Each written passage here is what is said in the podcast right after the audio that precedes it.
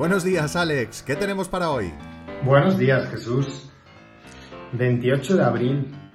Pues quería primero resaltar que todo se tiende a igualar en esta maratón que es el béisbol y que equipos que habían empezado con problemas pues están buscando sus fórmulas para mejorar y equipos que parecía absolutamente un rodillo pues están pasando por sus fases de valle de la temporada y es lo más normal.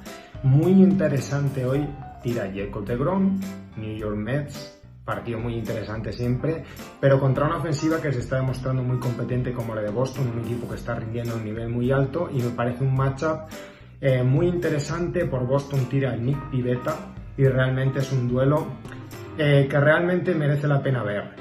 Otro partido, eh, los Dodgers hoy ponen a su stopper en el montículo, a Clinton Kershaw después de dos derrotas consecutivas y por Cincinnati Reds tira Sonny Gray que viene de lesiones, dificultades. Eh, los Reds tienen mérito, pero están compitiendo bien con Luis Castillo y Sonny Gray realmente muy por debajo de su nivel.